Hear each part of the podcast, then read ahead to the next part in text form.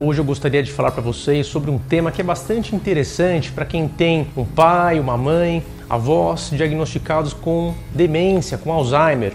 Nós sabemos que muitas pessoas que inicialmente têm o diagnóstico de Alzheimer ou de demências, na verdade sofrem de depressão. E por que isso acontece? O fato é que os idosos têm um quadro depressivo muito diferente da maioria das pessoas. Normalmente, os idosos, diferentemente dos jovens, não têm a queixa de tristeza, de melancolia. Algumas vezes eles apenas referem uma certa indisposição, algumas vezes dores no corpo e talvez não tenham nenhuma queixa, simplesmente fiquem mais isolados, comecem a ficar mais esquecidos e acabam passando desapercebidos os sintomas da depressão. Isso é muito interessante porque nós sabemos que um idoso, uma idosa, uma pessoa até numa idade não tão avançada, 60 anos, até um pouco menos às vezes, se fizesse um tratamento com antidepressivo, teria uma recuperação talvez até completa, talvez até 100%, ao contrário de demências, de Alzheimer, que são doenças que têm um prognóstico muito mais reservado, ou seja, são doenças que não melhoram tanto com o tratamento. Na verdade, a finalidade do tratamento é muito mais estabilizar o quadro,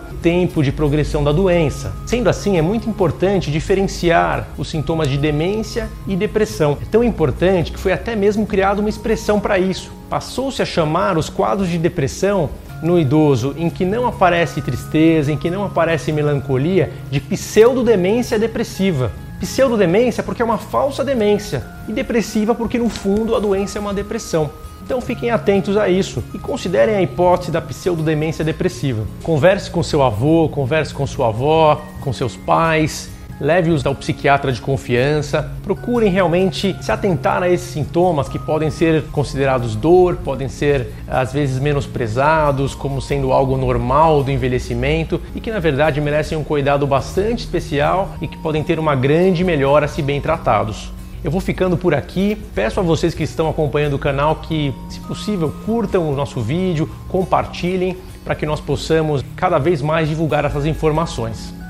Um abraço a vocês e nos vemos no próximo vídeo. Tchau, tchau. O transtorno bipolar, é um assunto muito sério, mas que até hoje nós ouvimos muita gente levando